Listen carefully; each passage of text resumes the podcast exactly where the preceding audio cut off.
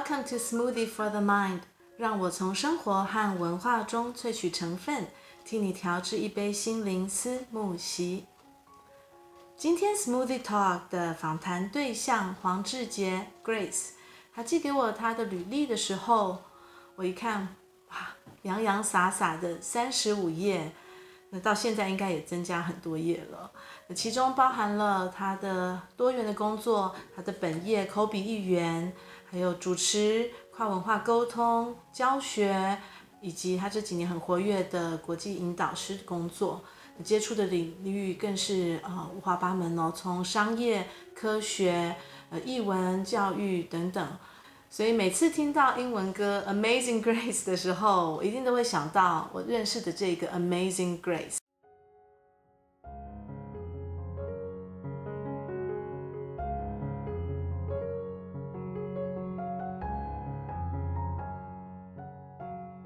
刚刚引言的时候讲到你的很多很多角色，对不对？那当然你的本业是口笔译员嘛，因为我们其实就是在翻译研究所，其实更早，我们在大学的时候十九岁就认识了。但是你又是怎么时候知道这个是你想要做的工作呢？其实因为口译它是一个还蛮新兴的行业嘛，大概过去三十年才在台湾萌芽。对，算是很年轻的一个行业哦，就是、嗯、呃国际会议的会议口译员。嗯，那所以其实我小时候并不知道有这个行业。以前小学的时候，大家会写嘛，我的志愿是要当老师，还是要当新闻主播？有的人要当总统，但是我并不知道有口译这个行业。一直到大概大学三年级的时候，系上开了口译入门的课程，才知道说原来这个是一个职业的选项。那因为我们都是念师大的，所以大部分的人的出路都是当老师。后来因为接触口译工作的关系，也念了翻译研究所。嗯。那其实即便在翻译研究所的时候，我也不知道说我会不会成为口译员，主要是因为市场充满了非常多的未知。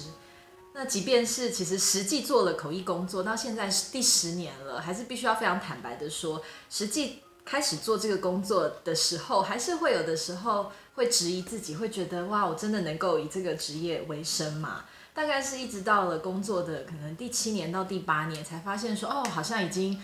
比较站稳脚步了。所以我觉得它不会是一个决定性的时刻，说我什么时候要成为口译员，反而是从事了这个工作之后，才慢慢好像我们英文说 ease into it，就是慢慢慢慢的找到那个诀窍。嗯嗯，所以嗯，你觉得你是慢慢认一边做这个行业，一边认识你自己，然后慢慢跟他磨合。现在就觉得是蛮舒适的，有点老夫老妻的阶段了吗？跟这个职业绝对还没有到老夫老妻，因为我觉得还有太多太多要学的地方，包含就是自己在专业技巧上面都觉得有太多可以更精进的地方。嗯、还有就是口译，我们常常处理的都是接触的都是最新的趋势跟议题，所以每一两年其实碰到的主题就会一直在改变。比如说前几年我们要做的主题，或许是在谈永续发展。在讲环保，可是这几年就开始，比如说转向在讲离岸风力发电，或者是讲 AI、讲五 G 等等更新的议题。所以我觉得口译员是一个学习谦卑的行业，因为永远都要学习新的事物嘛。再来就是说，我们的呃，我们常常在某一个场合服务会场的群众的时候，我们都是门外汉，但是现场的大部分人都是专家，所以嗯。呃我会觉得现在的确是比较舒服了，但是也还持续的在学习。这种感觉很像是当为人父母一样吧，就是当了父母才知道要怎么样子做父母，不是说我准备好了我才去做，而是我在做的过程当中一边学习。嗯，而且随着像你刚刚说不同的趋势、不同挑战，有点像是孩子不同的不不断的去改变。你就要不断去适应它的改变。对，对，没错，跟嗯、呃、玩闯关游戏或者是玩电玩的打怪是一样的。正当你觉得说啊，我驾驭它了，我觉得我可以掌握它了，但是这个东西又改变了。孩子是如此，其实对我们来说，口译工作也很像是这样，因为永远有学不完的主题嘛。嗯，那我们在工作上面花最多时间的，其实并不是到现场去做口译这件事情本身。我觉得口译员的生活就很像是学生一样，就是说我们并没有明确的上下班时间，因为没有在口译的当下，其实我大部分时间都是花在念书跟准备。念书就是念那一次会议或者是那一个主题的相关资料。嗯嗯嗯。你刚刚讲到这样子不断的去适应新主题，然后还有包括有点像是学生要去做一个专题报道，你要做很多资讯的搜集，这些能力还有一定是要具备的语言能力，还有语言转换的能力和一心多用的能力吧，还有很多临场反应。那这个可能又牵涉到，也许你有主持上上面的经验，这个临场反临场反应要超强的。你觉得就口译员这个工作上，还有哪一些口译员可能一般人不会想到的要具备的人格特质，或是要特别具备的能力？我觉得口译员的好奇心非常的重要，嗯、因为我们每一次的工作都要接触新的主题。所以，有的时候没有办法很深，但是必须要很广。那这个时候，就对于任何的事情有一点好奇，就变得是一个很重要的特质。原因是因为，如果不这样子的话，可能会觉得工作好辛苦。比如说，今天我要做一个跟呃市场策略有关的研讨会，可是明天呢，我要做的是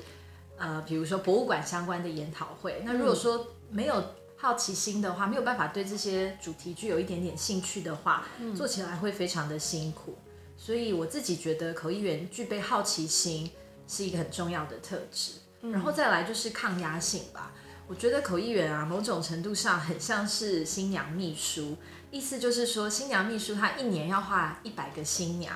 但是对每一个新娘来说呢，那一次都是她一生唯一的一次。对，现在可能不只是唯一一次啦，可能离婚率这么高，可能好几次。但是重点是说，对于那个新娘来说，都是最重要的日子嘛。那口译员之于我们的客户也是一样的道理，嗯、就是说，虽然我一年可能要做好几十场不同会议的口译工作，但是对那一个单一客户来讲，那个就是他年度的盛会。所以口译员肩膀上面的压力，我觉得是蛮沉重的。沉重的压力不只是在于说我在那个现场必须要临场发挥，有好的表现，这个压力我觉得那个是比较微观的。但是更宏观的来说，就会觉得肩膀上面扛起了很多的责任，背负了很多客户也好，或者是主办单位或是观众。对我们的期待，那我觉得说要有这个责任心当然很重要，但是同时也要能够在这样子的压力沉重的压力之下，能够也平常心，对，嗯，要提得起，但是同时要放得下，我觉得也是一个很重要的能力。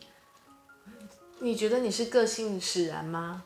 因为我一直认识你，你算是一个个，你的个性是蛮平稳的，不是大起大伏的那种。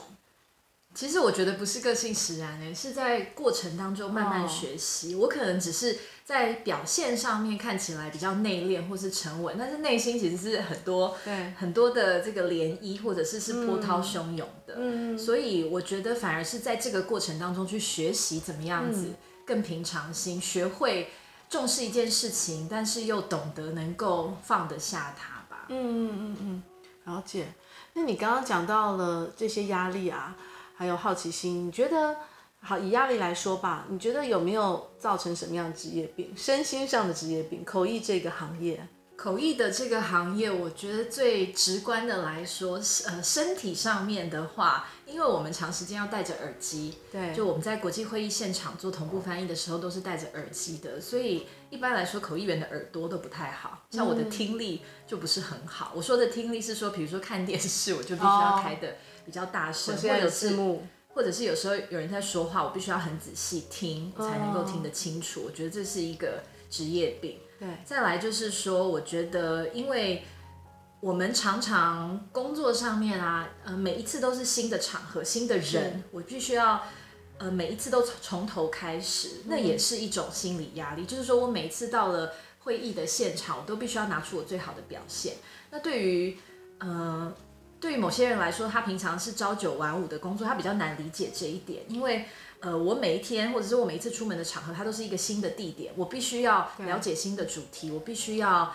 认识新的人，而且我必须要在这些人面前第一次就拿出最好的表现，或者是至少唯一一次不错的表现，或者是留下好的印象。所以我觉得这种压力。是还蛮大的，嗯、感觉很像是每一天或者是每一场工作都在面对一个大型的考试，要拿出自己最佳的表现。嗯、所以我觉得在心理上面，这个是一个也可以说是职业病嘛，就是长期来说是高压的工作，不是不是在于说我在口译的现场我要把内容翻出来这件事情本身，它当然压力也也是蛮大的，但是另外就是说，呃，那个每一次要从头开始的成本，心理成本也好，沟通成本也好，都是很高的。嗯、呃，那每比如说呃，有些人他是每天都到同一个办公室里面去工作，他每天都是面对认识的同事或者是熟悉的团队。但是对口译员来说，因为我们是自由接案嘛，所以每一个不同的案件，我要面临的团队、主办单位他们的习惯、他们的习气、他们的喜好，呃，一直到小至于开会的地点、时间，这些都是我必须要时时刻刻非常注意放在心上的，就真的是。皮要绷得蛮紧的吧？Oh. 就除了在口译本身上面，我觉得后背后的这些所谓 logistics，对这些环境或者是外在的要注意的地方也非常的多，嗯、所以心理压力我觉得也是一个吧。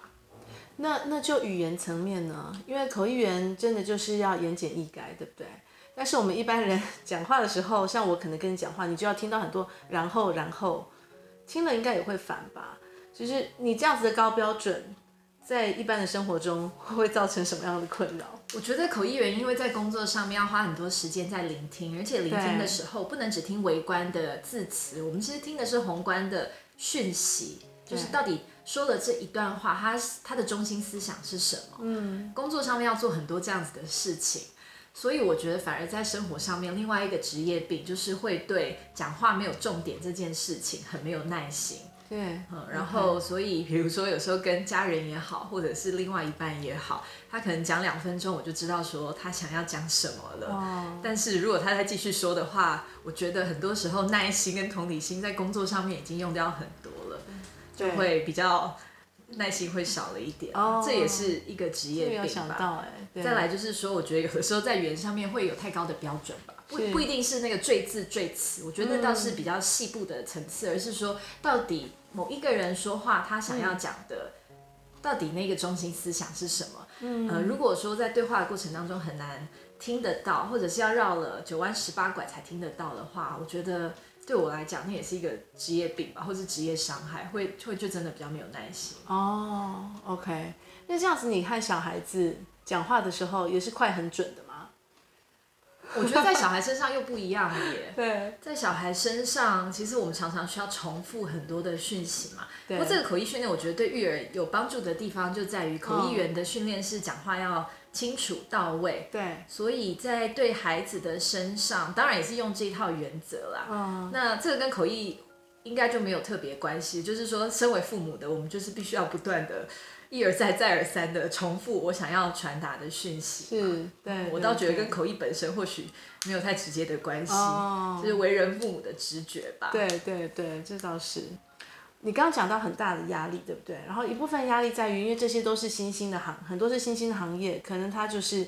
第一次在台湾的演讲，或是第一次发表出的某个论文，或是一些呃新的一些概念，嗯。所以我想要请问的是，现在在这个资讯爆炸的时代里面啊，怎么样去搜集资讯？其实对于学生或是对我们自己要了了解任何一个新闻主题，都是很重要的功夫。那你有没有什么可以跟我们分享的呢？资讯的搜集，然后很呃很在短时间内可以抓到重点。嗯，我觉得随着工作经验的累积啊，一个学习就是。好像会从比较看细节、比较微观的层次，会提升到看整体、看一个比较宏观的层次。举例来说，假设我要做一个半导体相关的会议，好了，嗯，与其以前啊刚刚出道或者是念书的时候，会把这个投影片或是资料拿来开始从头到尾，呃，一字不漏的看，嗯，然后把所有的专有名词都查出来。可是呢，有了一些经验之后，反而知道说我应该是要先去看到这个产业的。业态就是我知道说哪一些公司它是上游、中游、下游，嗯、然后再去看细部的资讯。我觉得那个那个是对于理解或者是吸收比较好的方法。嗯、就是我们常常会很容易见树不见林嘛。对。那我觉得做了口译一段时间之后，发现说先看到树林都比看到单棵树来的要重要。嗯、那很多人就会问我说：“ okay. 那口译是不是要呃很理解许多的专有名词它的用法？”对。但是其实我觉得专有名词是最可以说最容易的一件事情，因为它是死的。其实我要更能够知道是这一个概念，它在这整个产业或是整个系统或是体系里面，它是在哪一个角色？嗯，还有它所代表的背后的意义，那个我觉得会比这个专有名词它它的英文是什么，或者它的中文是什么来的要更重要。嗯。所以，比如说之前做了一个国际研讨会，他在讲手部卫生，就讲到金黄色葡萄球菌。那与其要知道金黄色葡萄球菌的英文叫 MRSA，其实更要知道的是它对于呃它的作用是什么，它的机制是什么。这个比起要知道它的英文名称或是那个专有名词来的要更重要嘛，因为它会影响你对整体资讯的理解。嗯，所以我觉得呃很重要的一个技巧是看到比较宏观的角度吧，看到。全貌，而不是只看到细节。嗯，新闻慢慢的碎片化，所以我们有很多很多很小的资讯。第一个就不知道它是真是假，对不对？假设它是真的，可是我们收到的很多的就是一小则一小则，要怎么把它拼凑出一个比较完整的脉络，这也是蛮重要的一个功夫。嗯，所以其实我们工作上面会做很多的大，会大量的阅读啦，从阅读里面自己再去做统整，还有整理。嗯所以我觉得是很多归纳的功夫吧，归纳跟判断的功夫。嗯，讲到功夫，你刚刚提到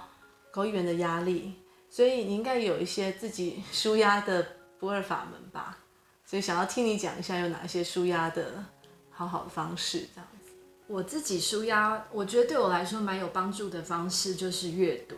哦，呃，这个阅读现在未必是纸本的阅读了，这个阅读的形态它也现现在有时候是线上的，比如说听有声书。嗯，所以我想为呃，与其说是阅读，还不如说是吸收，让自己的大脑可以暂时放下，比如说工作里面的内容，去吸收我喜欢的资讯，例如，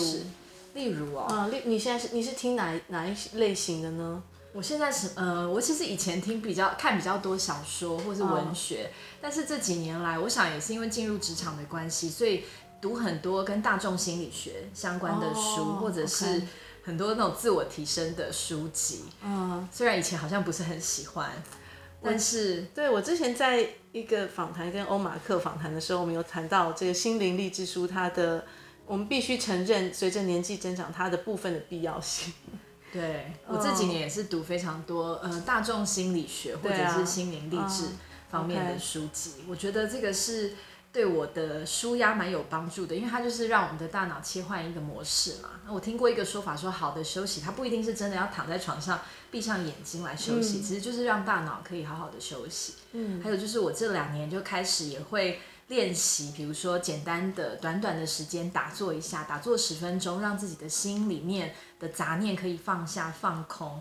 那个，我想也是让大脑休息很好的一个方法。再来就是，我觉得跟朋友之间深入的对谈，嗯嗯，真的能够引起共鸣的对话，那个也是很能够舒压的一种方式吧。所以，好像总归来说，就是让自己的大脑先放下一些原本的烦恼也好，或是挂念也好。嗯，来转换一个档次，或是转换一个模式。嗯，我觉得透过阅读或者是吸收，呃，透过静坐，有的人说是冥想，或者是透过跟好的好的朋友，或者是透过跟好的对象有很深入的对谈。那个对谈未必是知识上面，嗯，它也可以是比较灵魂上面，或是心灵上面的。我觉得也都是很有舒压的效果。嗯，那当然也。非常呃比较世俗一点的，就是追剧嘛，或者是看 Netflix，看、oh. 看这个浪漫喜剧这样子的电影，我觉得也是舒压的方式。OK，还有运动啊，像做瑜伽或者跟小孩玩。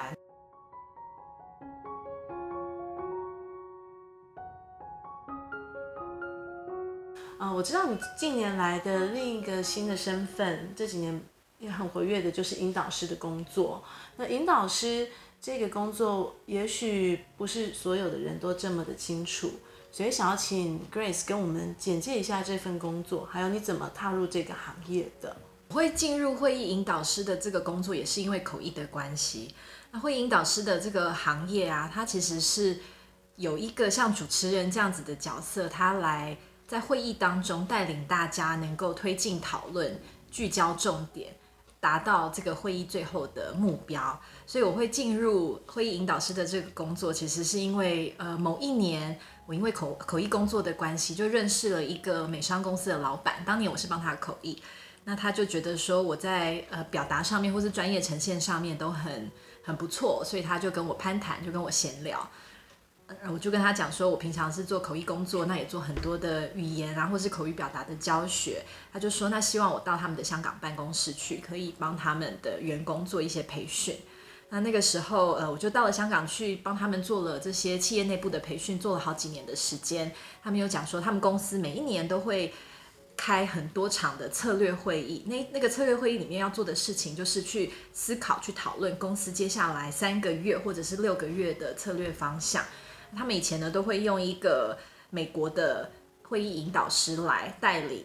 他们的公司内部的成员来讨论这些主题，而且是用一套呃蛮明确的商业流程，所以它是有一个呃明确的流程可以追寻的。那那个时候，这位客户就跟我讲说，他是希望说可以。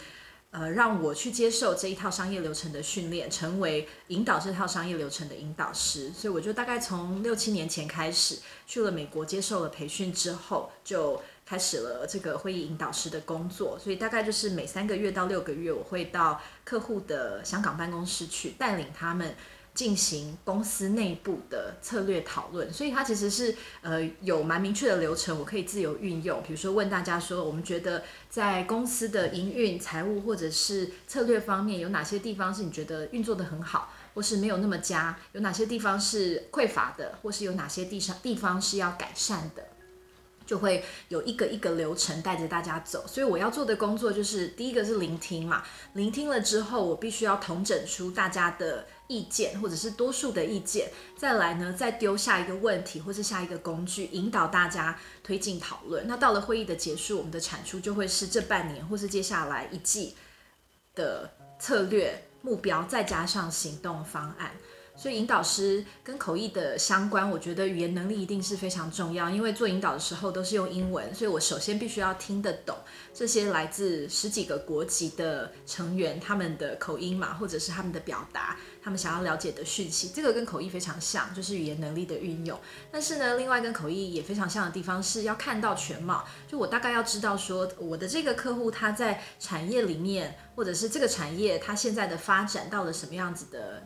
呃，程度，那客户在这个产业里面，他又是扮演什么样的角色？公司在过去这半年来，不管是营运策略或是财务面，它有哪一些调整？这个也跟口译很像嘛，就是必须要事前做功课。但是跟口译蛮不一样的地方是，口译我们是在说别人的话，就是说，呃，你讲了一段话，然后我必须要把它翻译成另外一个语言。我对于内容本身我没有太多可以调整或者是可以主导的地方。可是其实，在会议引导里面，我可以做的事情是我可以去形塑这个讨论的方向。当我觉得开始文不对题的时候，我就可以再丢另外一个新的问题出来说啊，的确你刚。讲的是没有错，但是我们回到好策略方向呢？到底你讲的内容跟策略方向它的关联性在哪里？所以会议引导师他他有更多的主导权，或者是说他跟口译相较之下，口译是处理文字或者是语言，但是会议引导师除了要处理文字或是理解语言之外，我们更要处理的是内容。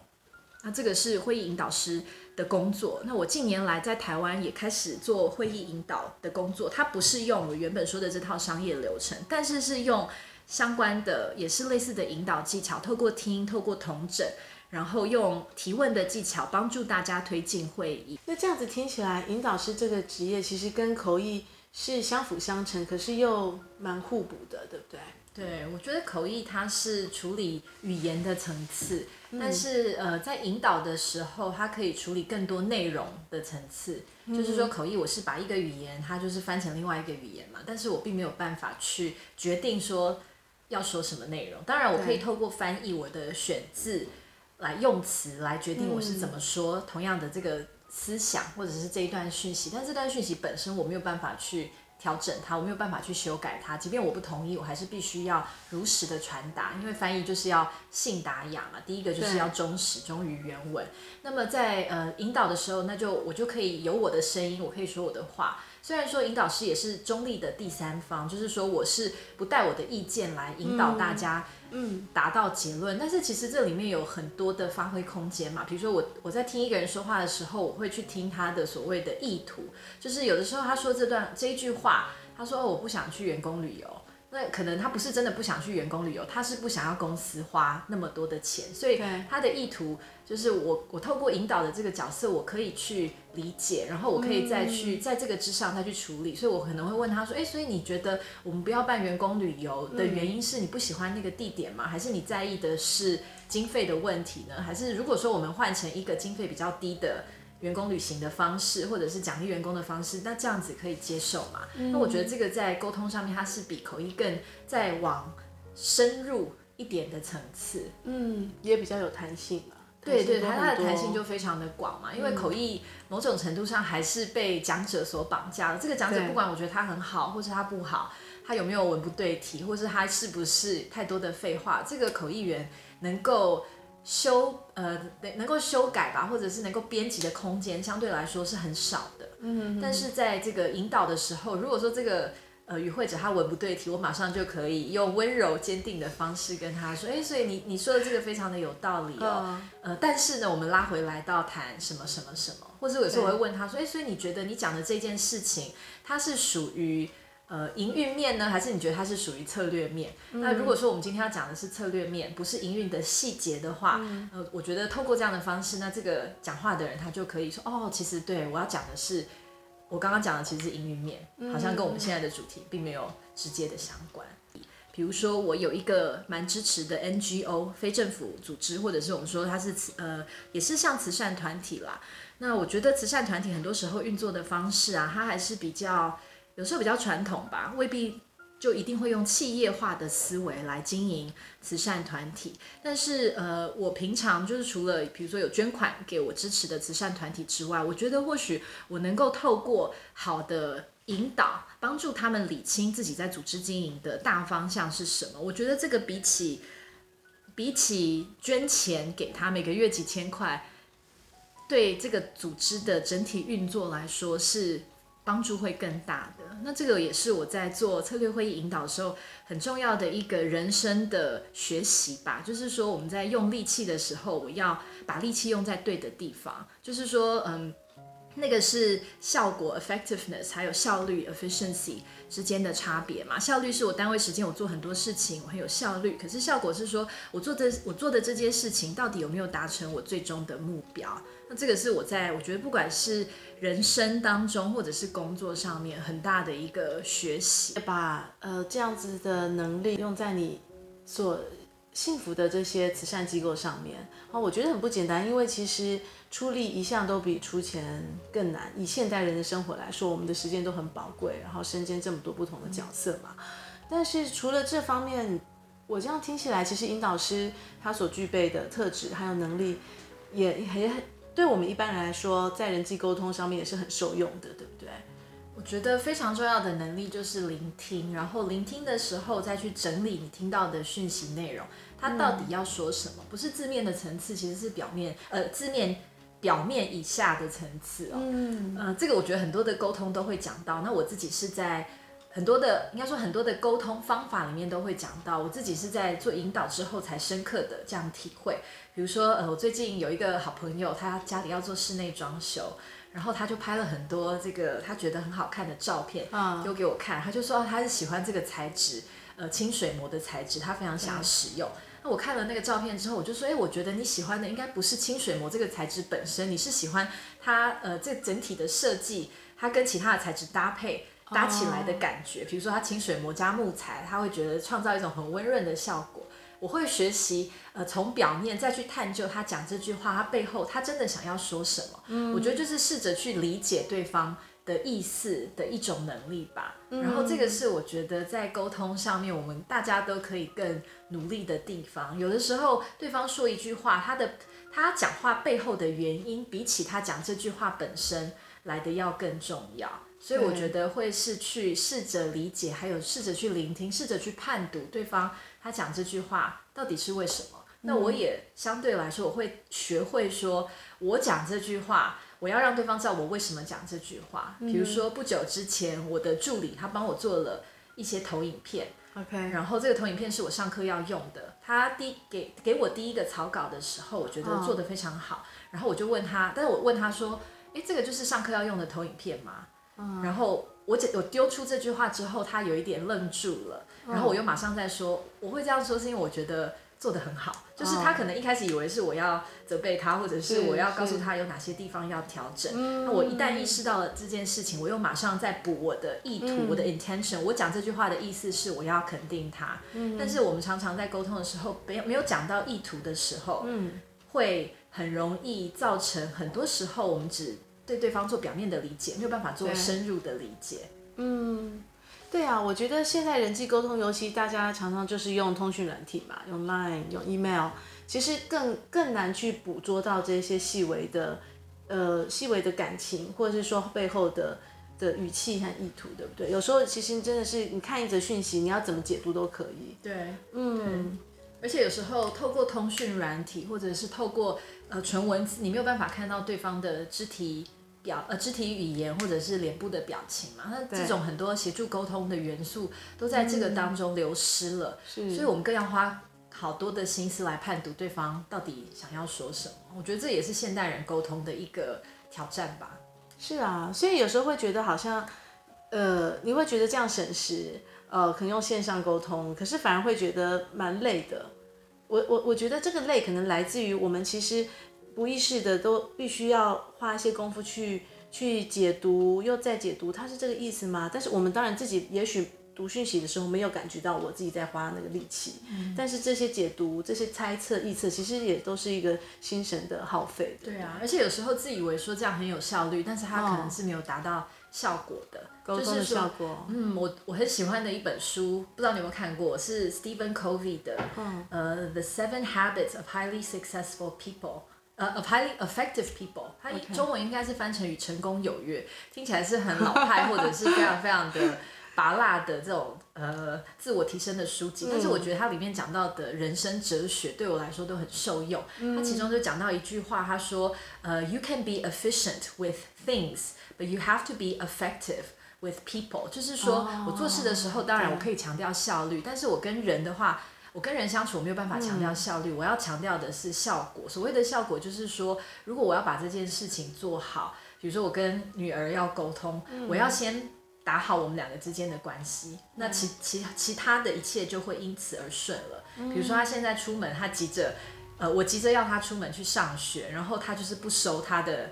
书包也好，或者是衣服也好，上学的用品也好，那这个时候我其实没有办法强调效率。我在这时候强调效率是最反效率的事情。嗯、我反而要强调的效果，那个效果是说，那我是不是可以让他知道说，哦，妈妈现在很关心你，妈妈要让你，呃，要帮助你准备好去上学。嗯，呃、那往往是我们在强调效率的时候，我们就牺牲掉了效果这件事情。嗯，我觉得就在不管是亲子也好，或是人际沟通也好，这好像也是现代人因为追求资讯或是科技的便利，有时候会牺牲掉的一个环节。哦，哎、欸，是耶，真的蛮引人深思的。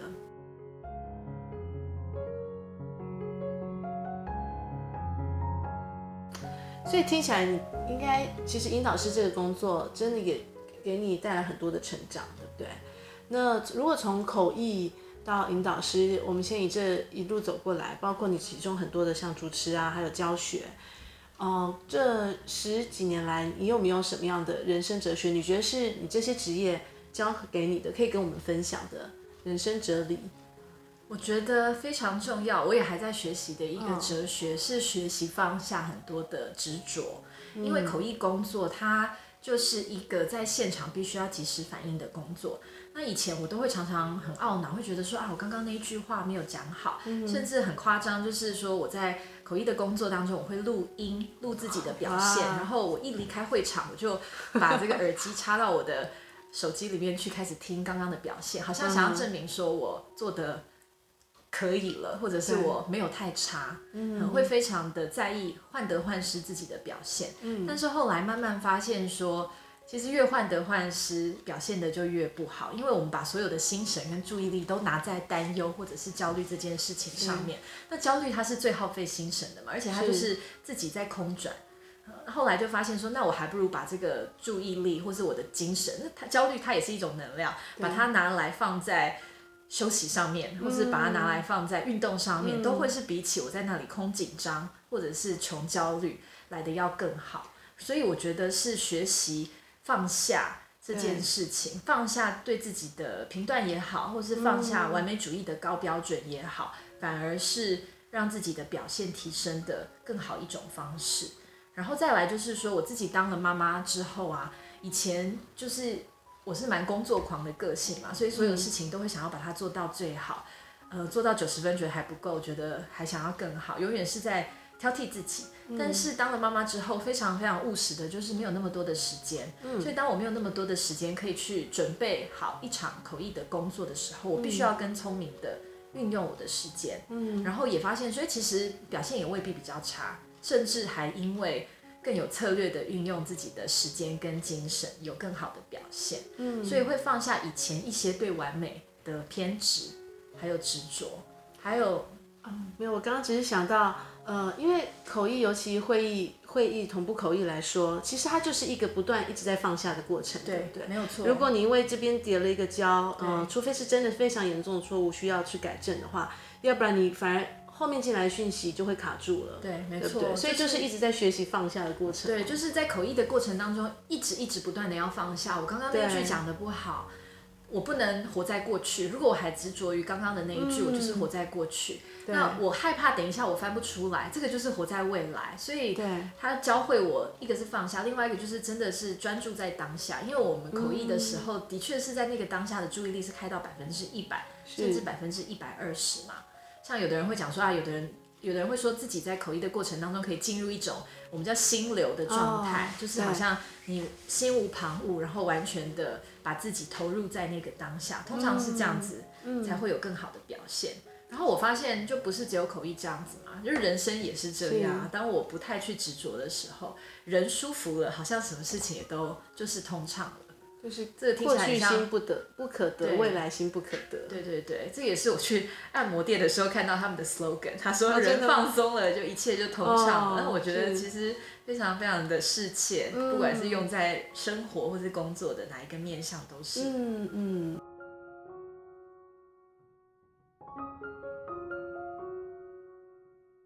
我是 Grace 黄志杰，我是一位专业的中英文会议口译，也是。国际会议的引导师，同时也是一位妈妈。我的心灵思慕习的三大配方，第一个就是读一本喜欢的好书，享受自己独处的时光；第二个呢，是在天气凉爽但是晴朗的下午，到公园去，躺在那边的草地上面，无所事事，什么都不做；第三个配方就是跟亲近的家人或者是好友来一场深入的对谈，刺激我的心灵。今天谢谢志杰跟我们分享你的口译还有引导师这两项，我觉得都很特别。那我们又知道比较少的职业，它背后的一些心情，还有这些工作带给你的人生哲学。那也希望大家都喜欢这一集的节目，谢谢你喽，谢谢。OK，谢谢，我们下集见，拜拜。